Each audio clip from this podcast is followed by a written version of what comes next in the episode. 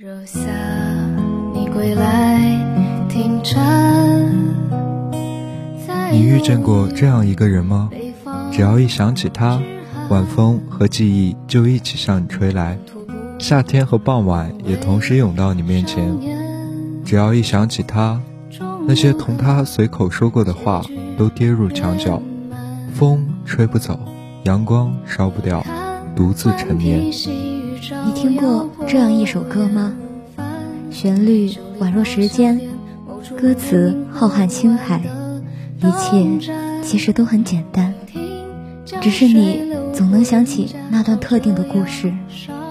只要你听到它，希望和悲伤都化作光线，再次相逢。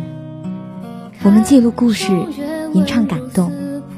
这里是 Fly Radio 校园之声广播站特别节目《文理记》第一期，总有一首歌陪你度过漫漫长夜。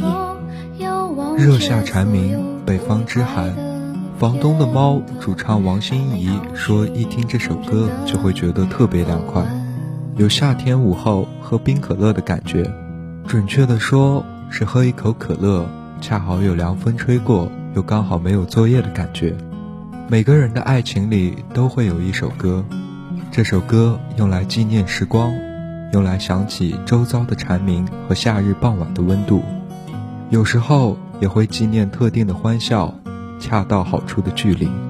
写故事的男生说：“庆幸那首歌叫《美好事物》，这样即使相处的细节记不起了，一旦想起他。”眼前浮现的都是美好的。男生叫女生甘儿同学，是因为他们都觉得橘子这种水果很可爱。女生浪漫而细致，总是对生活充满幻想。他们很容易的想到一起，不经意间发现同对方喜欢相同的东西。有的人在一起，无需过多景色，只要是在一起的举手投足，皆是美好事物。他曾把他的名字小心翼翼地写在墙上，字里行间寄托对未来的憧憬。他把他让他听的歌当做生活的仪式感，好像在守护过去的时间。他也曾在高考结束的晚上，在他的教室楼梯坐着等待，却从此不辞而别。美好事物是一首足够美好的歌，能让人想起故事。